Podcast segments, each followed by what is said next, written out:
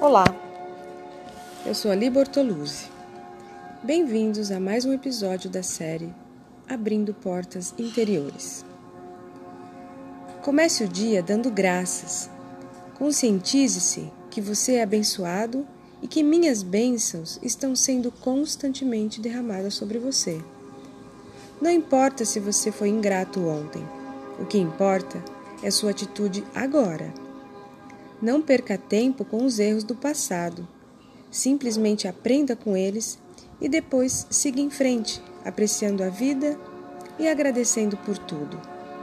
Quando se é grato e se aprecia todas as coisas boas da vida, o amor flui livremente para você e através de você.